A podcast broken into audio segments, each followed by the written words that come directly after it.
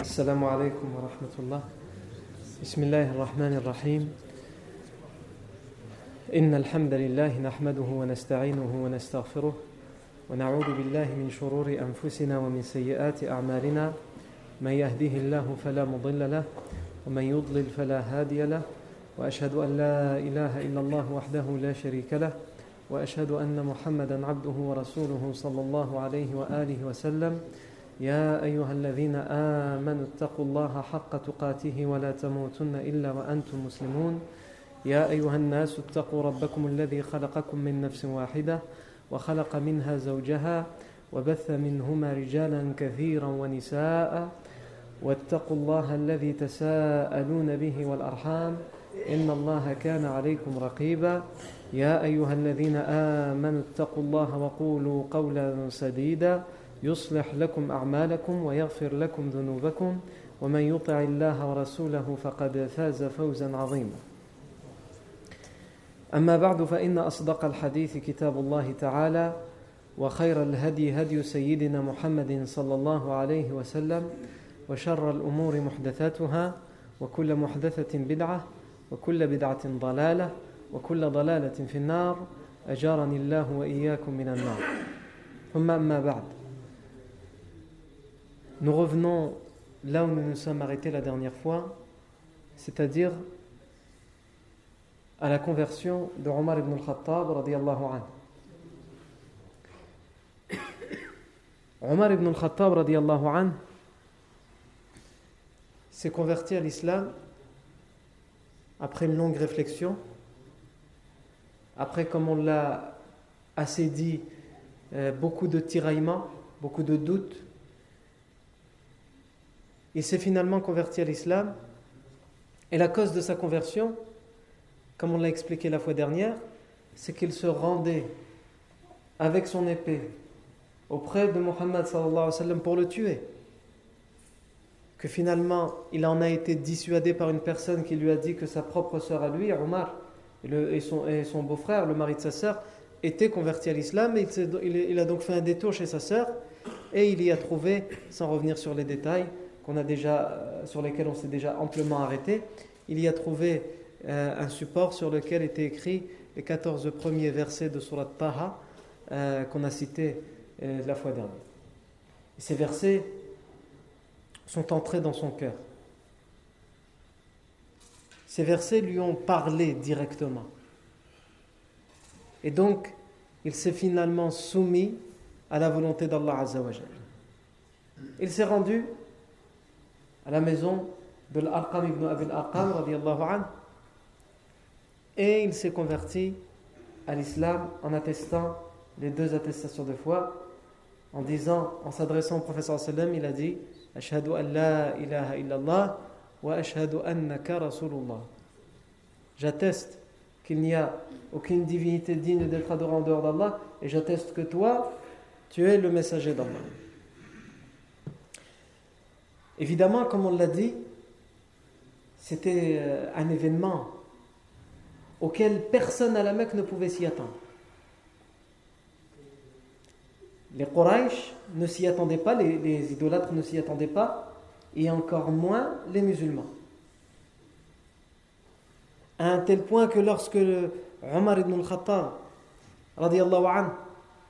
a prononcé les deux attestations de foi, toute l'assemblée, ensemble, en même cœur, ont proclamé la grandeur d'Allah, ils ont crié Allahu Akbar, qui a été tellement fort, qui a résonné jusque dans l'enceinte de la Kaaba.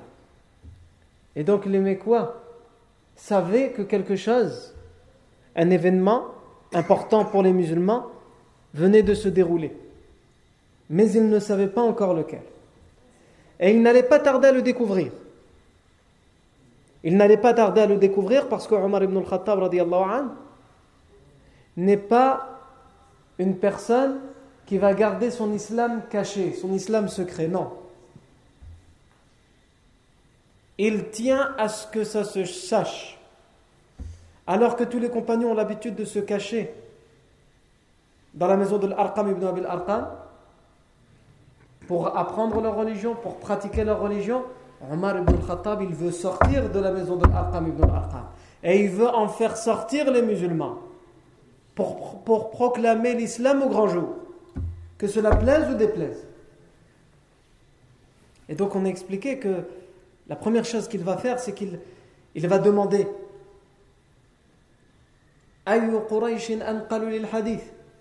Qui parmi les Quraysh est celui qui rapporte plus les informations, les rumeurs Qui est-ce qui est connu pour être la commère de la ville? On lui a dit Jamil ibn Muammar al-Jumahi.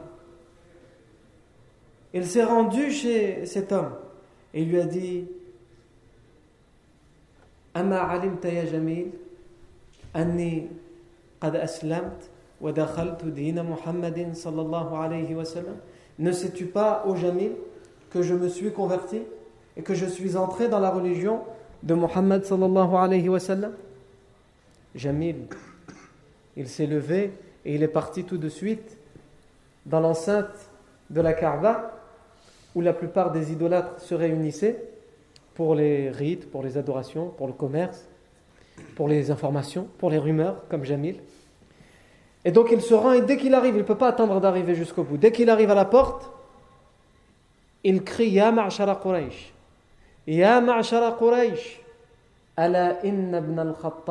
Saba'a. Oh vous les gens, les Quraysh, ne savez-vous pas que le fils de Al-Khattab, Omar ibn al-Khattab, a apostasié? Parce que pour eux, c'est un apostat. Le musulman, c'est un apostat pour eux. Il a renié la religion des ancêtres. C'est comme ça qu'il le conçoit. Omar ibn al-Khattab, et derrière lui, il l'a suivi. Et donc il le pousse et il lui dit Kadam, il a menti. Aslamt. Je me suis converti, je ne me suis pas apostasié. Je n'ai pas renié la vérité, au contraire, je m'y suis soumis. Et le, le terme aslam en arabe veut dire se soumettre. Je me suis soumis à la vérité. Aslamt.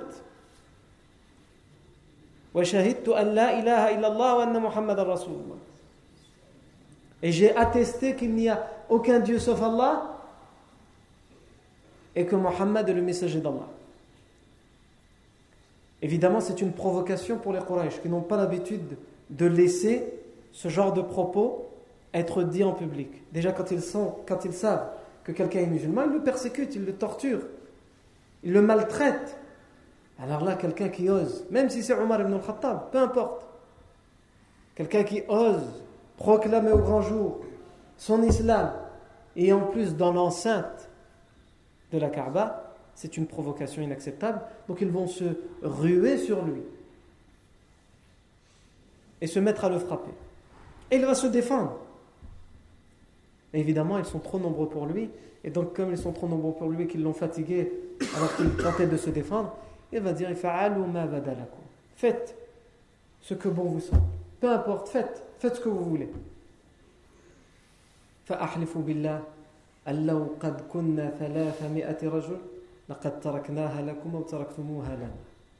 Je jure par Allah que si nous n'étions que 300 hommes, pas plus, il faudrait soit que vous vous l'emportiez, soit nous. Mais là, on a trop peu nombreux. Un homme est arrivé, c'est là qu'on s'est arrêté la dernière fois. Un vieil homme arrivé sur sa monture. Il les a vus en train de frapper et d'insulter Omar ibn al-Khattab radiallahu. Il leur a dit quelle est votre affaire? Que se passe-t-il? Que vous arrive-t-il? Ils ont dit Omar, Saba à Omar. Omar a apostasié, il a renié la religion des ancêtres. Sous-entendu, il s'est converti à l'islam. Il leur a dit Famou,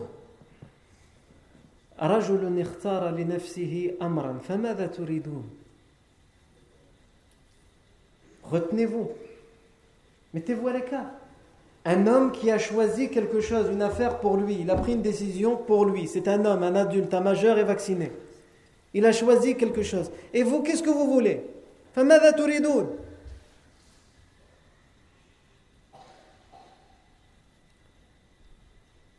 أترون أن عدي يسلمون لكم صاحبكم هذا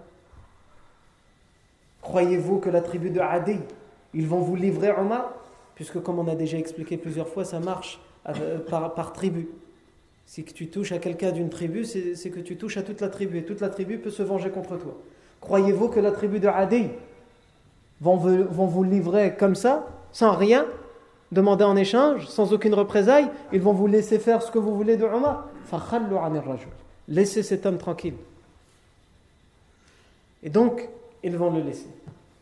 Qui est cet homme?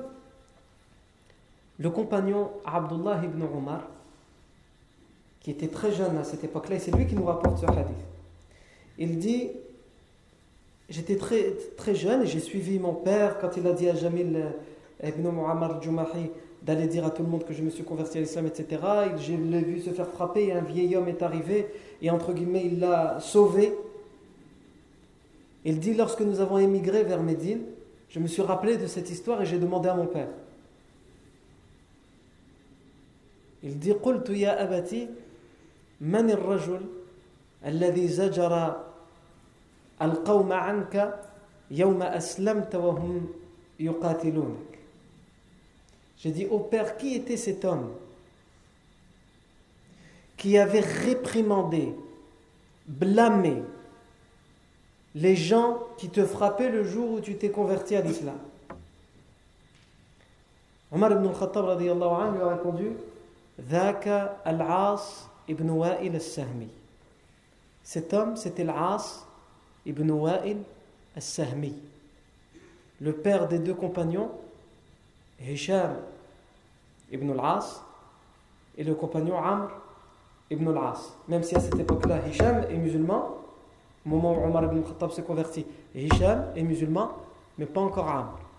Et cet homme, ce vieil homme, al-As ibn Wa'il al-Sahmi, n'est pas musulman, n'est pas converti à l'islam. Et au contraire, c'est un ennemi à un tel point avant de venir à ça, toujours sur, cette même euh, anecdote, Omar ibn al-Khattab, il était pourchassé par les gens de la Mecque. Il y a une version dans l'authentique de Bukhari où euh, Omar ibn al-Khattab dit J'étais cloîtré chez moi les premiers jours. Et l'As ibn Wa'il Sahmi, toujours le même homme, est venu me voir.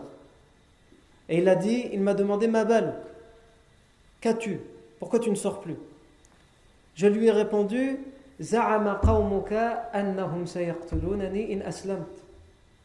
Ton peuple prétend, les Mécois prétendent qu'ils me tueront si je me suis converti à l'islam et je me suis converti à l'islam. L'As ibn Wa'il sahmi va lui dire La sabila ilayk. La sabila si on le traduit littéralement, ça veut dire il n'y a pas de chemin vers toi. Yani, personne ne pourra te causer du tort. Qu'est-ce que ça veut dire ça? Ça veut dire qu'il lui donne sa protection. Et ça aussi, on a expliqué que c'était un, rite arabe ancestral où lorsque quelqu'un donnait sa parole, il disait un tel, il est sous ma protection. Quelqu'un qui était recherché par une tribu, euh, une tribu voulait sa main. On pouvait, avec certaines conditions évidemment, comme on a déjà expliqué, donner sa protection à la personne et ce n'était pas juste une parole dans le vent. La, tribu d'en face respectait, hein, On ne peut plus le toucher. Même s'il est recherché parce qu'il a tué quelqu'un ou quoi que ce soit, ikhlas. Donc cet homme, l'As ibn Wa'il al-Sahmi, va lui dire. Il va donc sortir, l'As ibn il va aller vers les Quraysh, qui sont justement en train de se regrouper pour aller chez Omar, pour aller lui donner une correction. Il leur dit Aïna Qu'est-ce que vous voulez? Où allez-vous? Ils disent al-Khattab. Nous voulons le fils de Khattab, Omar ibn al-Khattab, qui a apostasié. Il va leur dire La sabila ilay fa'ana lahu jar. Vous ne pouvez rien contre lui, il est sous ma protection. Je le protège. Cet homme, l'As ibn Wa'il Sahmi, entre guillemets, à protéger Omar ibn al-Khattab. Et pourquoi sa parole était entendue? Parce que premièrement, il n'était pas musulman. Donc on ne pouvait pas l'accuser de vouloir défendre l'islam. L'As ibn Wa'il n'était pas musulman. Et il a prouvé à maintes reprises son hostilité envers l'islam. Puisque lorsque son propre fils, Hisham ibn al-As, s'est converti à l'islam, il va de ses propres mains le torturer. Il va le séquestrer chez lui, lui interdire de sortir, le ligoter, le torturer, le frapper, l'harceler, le priver de nourriture et de boisson. À un tel point que c'est l'épouse de son frère, Amr ibn al-As, donc sa belle-sœur, qui venait en cachette de temps en temps lui donner à boire et lui donner à manger pour, qu'il ne, meure pas de faim ou de soif. L'As ibn Wa'il, c'est aussi lui, selon certaines versions, mais pas, ça ne fait pas unanimité, euh, c'est aussi lui qui aurait dit, qui aurait insulté le prophète lorsque le prophète a perdu son fils en bas âge, son fils Abdullah. Et donc il n'avait que des filles à l'âge adulte, qui ont atteint l'âge adulte. Et ce serait lui qui, aurait insulté en se moquant du sallam, en l'appelant, en le surnommant Al-Abtar, en disant celui qui n'a pas d'héritier, celui qui n'a pas de euh, postérité. Et ce serait donc euh, à son sujet qu'Allah a révélé les versets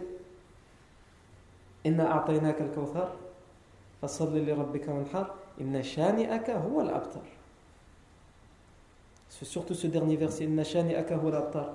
Celui qui te déteste celui qui a de la haine, de la rancœur envers, toi, c'est lui qui n'a pas d'héritier.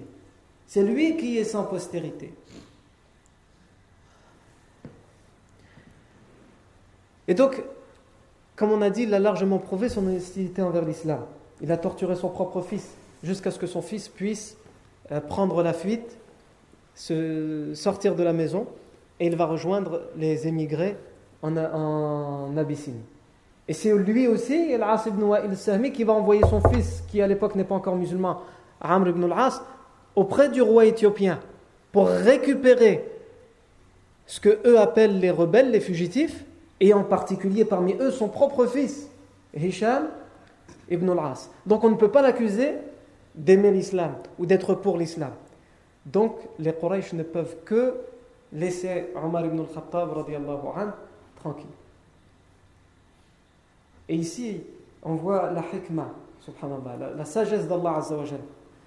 Allah Azzawajal met au service des musulmans des non-musulmans dans leur protection. Comme, le, comme Allah Azzawajal a mis au service du prophète Mohammed son propre oncle, Abu Talib, qui était un doyen, un notable, une élite de la ville, et qui était en même temps quelqu'un qui refusait catégoriquement de se convertir à l'islam, il a mis au service de Omar ibn al-Khattab cet autre ennemi de l'islam, Al-As ibn Wa'il al-Sahmi. Non. Omar ibn al-Khattab, anhu, quand il se convertit à l'islam, ça a un impact immédiat. Ça a un impact immédiat sur toute la ville de la Mecque parce que Omar ibn al-Khattab, comme on l'a dit, refuse de le garder pour lui. À un tel point que le compagnon Abdullah ibn Abbas disait al-Khattab. Le premier à avoir affirmé au grand jour son islam, c'est Omar ibn al-Khattab. Il y en a à cette époque-là, au moment où Omar ibn al-Khattab anhu se convertit à l'islam, il y a plusieurs catégories de personnes. Il y a des personnes qui se sont converties qui ne le cachent pas il ne le cache pas, mais il ne le crie pas sur les toits. Et il y a des personnes qui le cachent. Parce que être musulman, à cette époque, ça veut dire être la cible de toutes les tortures, de toutes les persécutions, de tous les crachats, de toutes les insultes, etc. etc. Être la cible aussi, à l'époque, comme aujourd'hui ça l'est encore, d'actualité, être la cible des, des règles et des lois islamophobes. Mais Omar ibn al-Khattab, lui, non seulement il ne le cache pas, il y a déjà des compagnons qui ne cachent pas leur, islam, mais lui, il veut que ça se sache. Il veut que tout le monde le sache. Il faut que tout le monde le sache pour lui. Donc il va tout de suite le dire. À un tel point que dès qu'il s'est converti à l'islam, on a dit, il est parti voir la personne qui était euh, connue pour rapporter toutes les informations dans la ville. Jamil ibn Muhammad al-Jumahi. Deuxième chose, il dit au prophète sallallahu Omar ibn al-Khattab il dit au prophète sallallahu Wallahi ya Rasulallah, juste après sa conversion. Wallahi ya Rasulallah, لا أدع مجلسا جلسته في الكفر إلا أعلنت فيه الإسلام. Je jure au messager d'Allah que je ne laisserai aucune assemblée dans laquelle j'ai eu l'habitude de m'asseoir alors que j'étais dans la mécréance sans y retourner pour y annoncer mon islam. C'est-à-dire toutes mes fréquentations, toutes mes, tous mes, mes groupes d'amis de l'époque, dans le coffre, je vais y retourner pour leur dire je suis musulman. Il faut que tout le monde le sache. Si je n'ai pas eu honte de cacher ma mécréance, je dois avoir encore moins honte de cacher ma foi. C'est la démarche d'Omar ibn al-Khattab. Et ça va plus loin. Ça ne suffit pas pour Omar ibn al-Khattab. Parce qu'il va aller même jusqu'à réfléchir, il va dire, le jour où je me suis converti à l'islam, je me suis mis à réfléchir qui était la personne qui détestait le plus l'islam et les musulmans et qui détestait le plus le prophète Mohammed Il dit, fi nafsi Abu Je me suis dit, ça c'est Abu Jahl.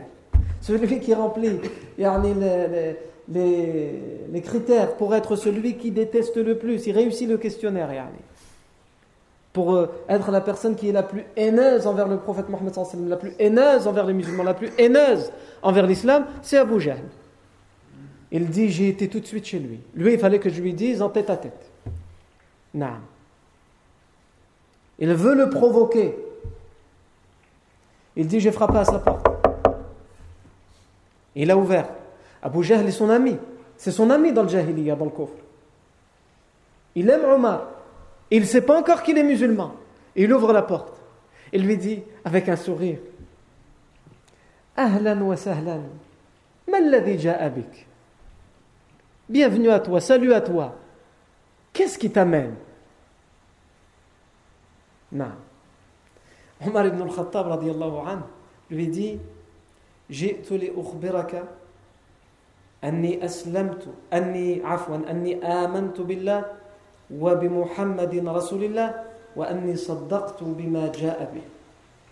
je suis venu t'informer que j'ai foi en Allah et en son messager Muhammad sallallahu alayhi wa sallam et que je crois en tout ce qu'il dit.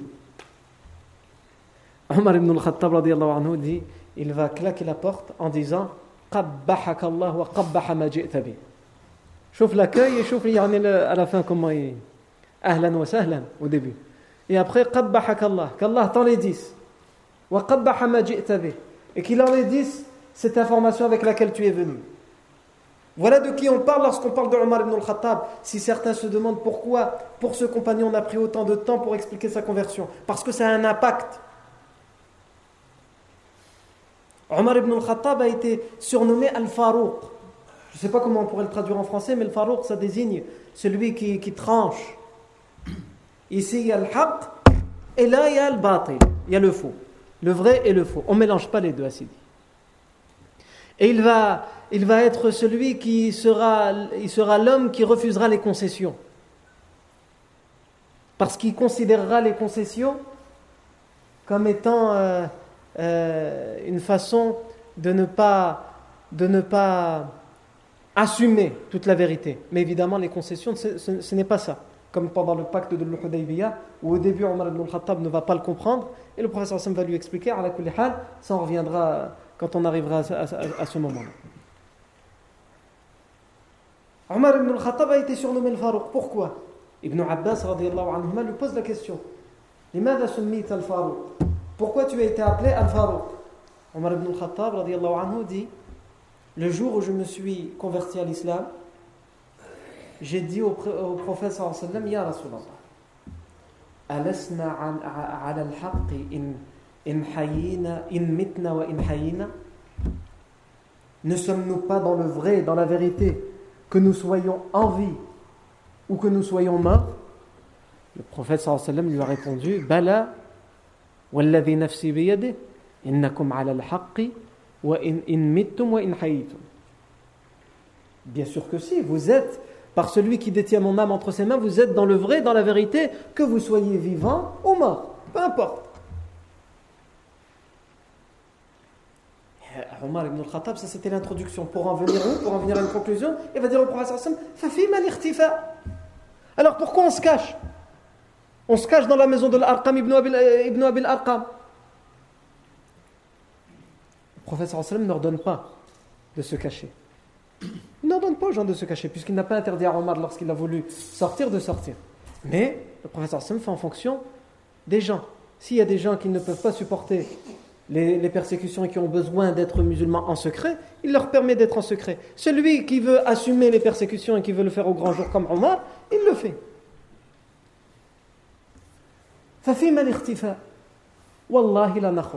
Pourquoi devrions-nous nous cacher si nous sommes dans la vérité? Wallahi la je jure par Allah que nous allons sortir. Il va appeler Hamza, l'oncle du professeur sallam, Hamza ibn Abdul Muttalib, qui lui aussi était respecté, était craint, comme Omar, à la Mecque, et qui s'était converti selon certaines versions juste trois jours avant Omar ibn al-Khattab. Vous imaginez l'impact sur la Mecque et sur les Quraysh?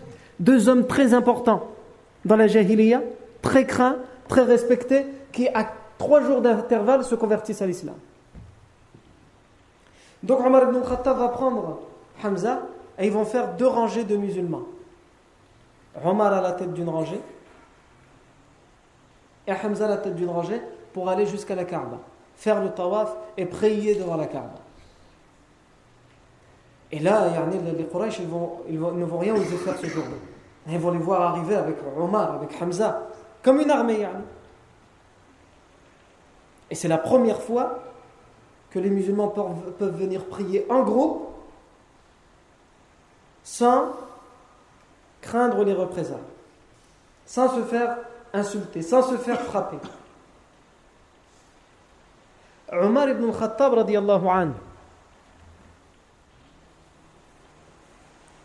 à lui tout seul est un impact. Sa conversion à lui tout seul est un impact sur toute la biographie du professeur sallam et sur toute l'histoire de l'islam à un tel point que le compagnon Abdullah ibn Mas'ud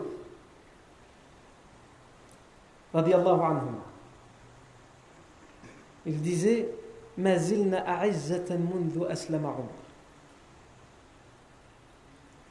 nous sommes toujours aussi forts et toujours aussi puissants depuis que Omar s'est converti à l'islam. C'est-à-dire que ce compagnon, Abdullah ibn Mas'ud, explique qu'ils ont ressenti une certaine puissance. Allah Azza wa leur a donné une force, une puissance dans leur foi depuis la conversion de qui n'était pas la même avant. Et à travers ça, on comprend que chacun joue un rôle très important dans la biographie du prophète sallallahu Le prophète sallallahu évidemment, évidemment joue le rôle principal, le rôle le plus important puisque c'est lui qui a été choisi par Allah Azzawajal pour cette révélation, pour transmettre le message. Mais les compagnons, que ce soit de manière individuelle ou collective, ont tous un rôle à jouer, une influence à avoir, ils ont tous un impact dans l'histoire de l'islam. Certains plus que d'autres, et c'est le cas de Omar ibn al-Khattab, à un tel point que c'est ressenti par tous les compagnons. Et nous aussi on le ressent. Nous aussi on le ressent. La preuve, c'est que même ceux qui ne connaissent pas beaucoup de noms de compagnons, Omar ibn al-Khattab, ça presque tout le monde sait qu'il y a un compagnon qui s'appelle Omar ibn al-Khattab. Même si on ne connaît pas beaucoup de la biographie de bien des compagnons, Omar ibn al-Khattab, la plupart d'entre nous ont au moins une ou deux anecdotes, une ou deux histoires sur Omar ibn al-Khattab. Il a eu un impact tellement grand que même les historiens non musulmans ont parlé du califat de Omar. On parlait de la personne de Omar ibn al-Khattab radiallahu anhu. Il a eu un impact tellement grand que même une série dernièrement a été faite, euh, euh, sans rentrer dans le sujet, est-ce que c'est autorisé ou c'est pas autorisé, c'est un autre sujet, mais une série a été faite sur Omar ibn al-Khattab radiallahu anhu. Alors qu'il y a un compagnon bien plus important avant lui, Abu Bakr Siddiq radiallahu anhu. Mais c'est pour montrer que cet impact, c'est quelque chose de, que tout le monde peut ressentir, quelque chose de réel. Omar ibn al-Khattab a eu et a un impact dans l'histoire de l'islam. C'est indéniable. Radiallahu anhu. Abdullah ibn Mas'ud radiallahu anhu a donc dit La mazilna a'izzatan Omar ibn al-Khattab radiallahu anhu. Il va même plus loin, Abdullah ibn Mas'ud anhu. Il dit Inna islam Omar كان فتحا إسلام عمر كان فتحا وكانت هجرته نصرا وكانت إمارته رحمة وكنا وما نصلي عند الكعبة حتى أسلم عمر فلما أسلم قاتل قريشا حتى صلى عند الكعبة وصلينا معه La conversion de Omar était une libération. Abdullah ibn Mas'ud dit la conversion de Omar c'était une libération, une conquête. Une conquête sans armes. Quand tu libères euh, une ville, tu libères un pays, tu conquis, c'est avec les armes, avec une armée. Lui, il dit on a ressenti que la conversion de Omar c'était une libération. Nous nous sommes libérés de quelque chose. Nous avons gagné quelque chose. Nous avons gagné la puissance, la fierté. le fait d'assumer sa foi, son islamité. La conversion de Omar était une libération, une conquête.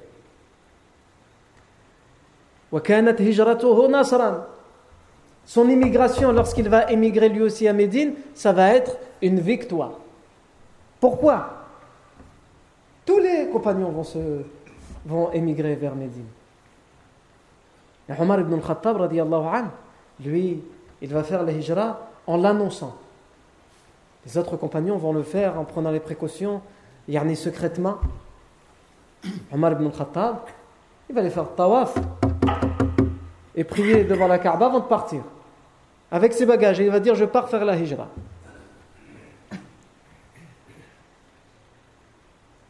Alors celui qui veut un problème, qu'il me suive. Euh, Ici, euh, dans l'histoire française, on dit que Jeanne d'Arc aurait dit, euh, pour faire avancer les armées contre les Anglais, qui même me suivent. Lui, c'est l'inverse. Celui qui me déteste, qu'il me suive.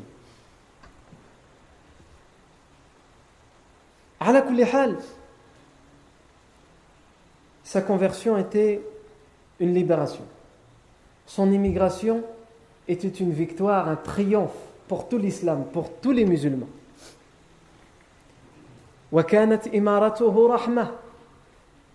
Son émirat, son règne, quand il a été calife, était une miséricorde, une clémence pour les musulmans.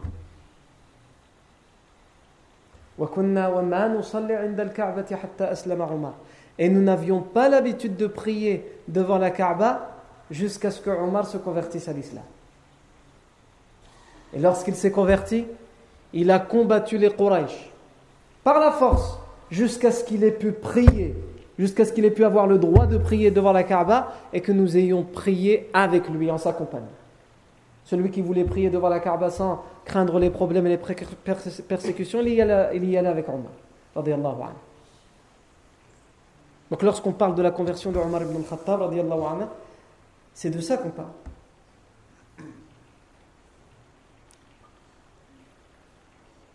Un autre compagnon, Suhaib ibn Sinan al-Rumi, radiallahu an, disait لما أسلم عمر ظهر الإسلام Lamma aslama Omar, zahara al-islam. Lorsque Omar radiallahu s'est converti, l'islam est apparu au grand jour. C'est-à-dire que l'islam, on le savait, mais c'était, entre guillemets, caché, dans les coulisses. On chuchotait. Lorsque Omar s'est converti à l'islam, l'islam est apparu au grand jour. Évidemment, ça ne veut pas dire ne faut pas comprendre de ça que Omar tout seul a eu ce rôle-là. Non. Le prophète sallam, tous les compagnons. Mais c'était le moment de faire apparaître l'islam au grand jour. Et comme c'était le moment de faire apparaître l'islam au grand jour, Allah a guidé Omar pour qu'il soit d'une grande aide dans cette démarche, de faire apparaître l'islam au grand jour. Qu'on le veuille ou non, que ça plaise ou que ça déplaise. Non. Lama aslama Omar, dit le compagnon Sohaib ibn Sinan al-Rumi, Lama aslama Omar, Lorsque Omar s'est converti, l'islam est apparu au grand jour. Et on a appelé vers l'islam au grand jour. D'habitude, quand on voulait parler à quelqu'un de l'islam, on se dit Hada balak, y a moyen, etc. On allait le voir, viens, je dois te parler. On essayait de passer par des introductions. Est-ce qu'il y a moyen, il n'y a pas moyen? Non Lorsque Omar s'est converti à l'islam, on osait faire la da'wah, le travail de prédication au grand jour. ودعي إليه علانية لما أسلم عمر ظهر الإسلام ودعي إليه علانية وجلسنا حول البيت حلقا Et nous avons pu nous asseoir autour de la Kaaba en cercle. Nous avons pu oser franchir ce pas lorsque Omar ibn al-Khattab anhu s'est converti.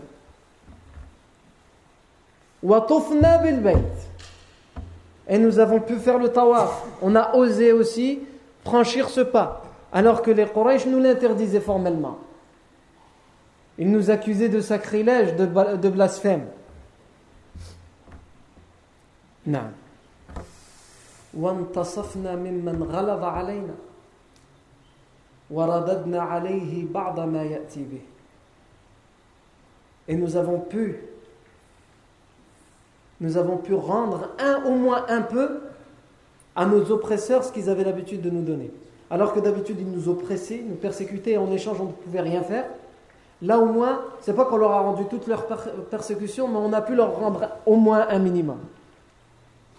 Vous savez, c'est comme quand il y a quelqu'un et, il est victime d'injustice, la personne qui est devant lui, il sait que cette personne qui est devant lui, il va le manger, comme on dit dans notre langage, il va le manger tout cru. Hein. Il ne peut pas faire le poids. Quelqu'un qui est perdu, qu'est-ce qu'il se dit? Généralement, il se dit si j'arrive au moins à lui mettre un coup dans, le visage, là je ne sais pas, au moins, moi, moi je sais que je suis foutu. Je ne compte pas les coups que je vais recevoir. Mais au moins que j'arrive à lui mettre un, un, au moins un coup bien placé, au moins qu'il va se rappeler de ce coup-là, ou je lui laisse un bleu ou là quelque chose. Donc c'est dans cette démarche où, d'habitude, il les persécutait. Il voulait les humilier, il les harcelait, il ne pouvait même pas répondre un minimum. Et là, ils ont pu au moins répondre un minimum. Non, ils ont osé répondre un minimum. Alors évidemment, on s'arrête ici à la conversion de Omar ibn al-Khattab Évidemment, il faut comprendre dans quel contexte on se trouve. Les Quraysh, les chefs de la Mecque, les idolâtres, vivent des échecs cuisants en succession. Premier échec, c'est évidemment, malgré les persécutions, etc., ne pas, ne pas réussir à faire en sorte qu'un seul, qu'une seule personne qui s'est convertie à l'islam revienne sur sa foi. Personne ne l'a fait. Ça, c'est le premier grand échec. Deuxième échec, le prophète Mohammed continue son travail de da'wah. Troisième échec, un groupe des persécutés musulmans ont pu se rendre en Abyssinie et faire du roi de l'Abyssinie qui était, qui était un allié des idolâtres, en faire un ennemi des idolâtres et un allié des musulmans. Autre échec, Hamza, qui était craint et respecté, se convertit à l'islam. Autre échec qui vient maintenant, c'est la conversion de Omar ibn al-Khattab. Évidemment, ici, les Quraysh ne peuvent pas laisser passer tous ces échecs sans réagir. Donc, ils vont prendre plusieurs mesures. sous différents aspects, sous différents angles. Des mesures dures, des mesures moins dures. Ils vont tout essayer. Vont essayer la négociation, elles vont essayer la euh, répression. Quelle sorte de négociation ils vont-ils essayer? Quelle sorte de répression vont-ils essayer? Ça, c'est ce que nous verrons vendredi prochain. Bidnillah, tabaraka wa ta'ala. Barakallahu fikum pour votre attention. Subhanakallahumma bihamdik. Ashhadu an la ilaha illa ant. Nastaghfiruka wa natubu ilayk.